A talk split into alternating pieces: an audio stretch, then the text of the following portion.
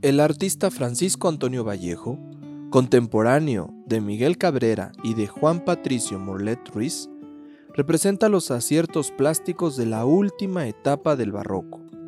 Obras suyas se encuentran dentro de la iglesia de El Carmen de San Luis Potosí, con gran riqueza descriptiva y empleo magistral de luces y sombras.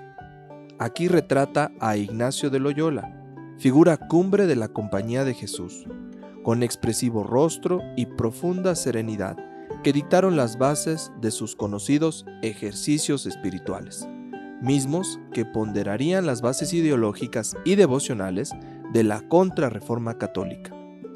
Estás viendo una obra del artista Francisco Antonio Vallejo, activo en la Ciudad de México, Nueva España, entre 1756 y 1783.